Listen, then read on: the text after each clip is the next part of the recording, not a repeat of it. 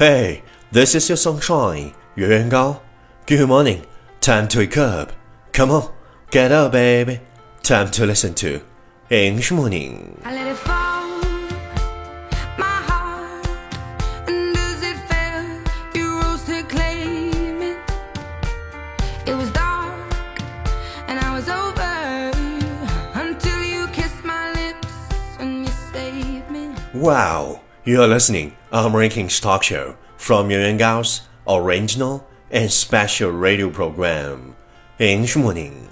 早上好，您正在收听的是最酷的英文脱口秀英语早操，我是袁高，三百六十五天，每天早晨给你酷炫早安。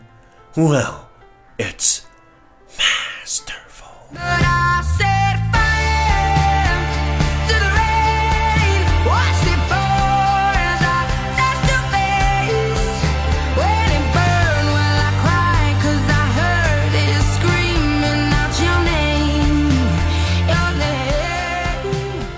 Hey, do you still remember what we talked about yesterday?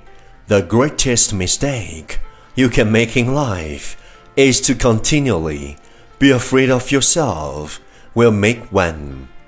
The greatest mistake you can make in life is to continually be afraid of yourself will make one.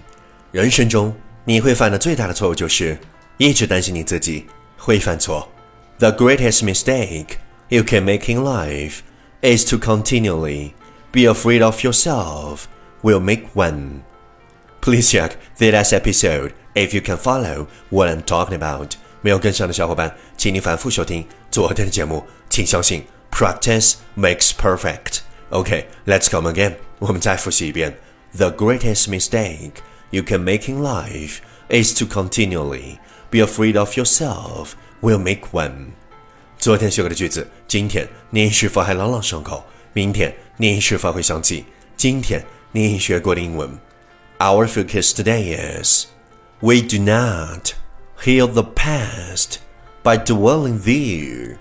We heal the past by living fully in the present. We do not heal the past by dwelling there. We heal the past by living fully in the present. 不要沉溺于过去，治愈往昔的伤口。你应该做的是，更好的活在当下。We do not heal the past by dwelling there. We heal the past by living fully in the present. Keyword 单词跟我读，heal，h e a l，heal，治愈 ，dwelling，d w e l l i n g，dwelling，居住，present，p r e s e n t，present，当下。Key phrase 短语跟我读，heal the past，heal the past，治愈往昔伤口，dwelling there，dwelling there，住在那儿，in the present，in the present，在当下。OK，let's repeat after me，句子跟我读，We do not heal the past by dwelling there。we heal the past by living fully in the present. We do not heal the past by dwelling there. We heal the past by living fully in the present. 不要沉溺在过去，治愈往昔的伤口。你应该做的是，更好的活在当下。Well, well, well. Last round, time to challenge. 最后一轮挑战时刻，一口气。最快语速，最多变数。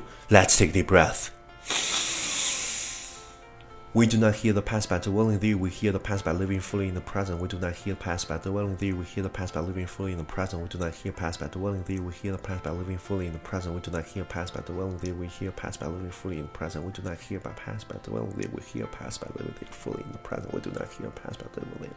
Hear the past by living fully in the present. We do not hear past by dwelling there. We hear the past by living fully in the present. We do not hear past by living there. We hear the past by living fully in the present.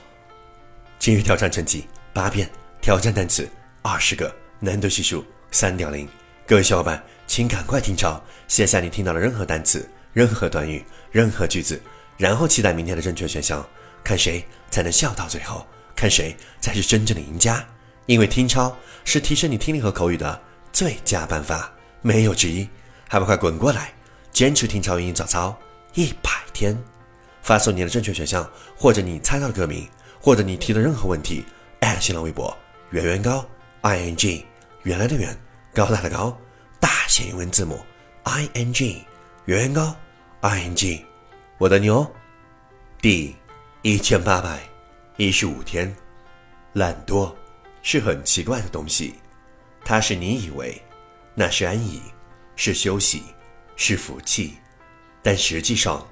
它所给你的是无聊、倦怠、消沉，他剥夺你对前途的希望，割断你和别人之间的友情，使你心胸日益狭窄，对人生也越来越怀疑，还不赶快摆脱懒惰，现在就逆袭！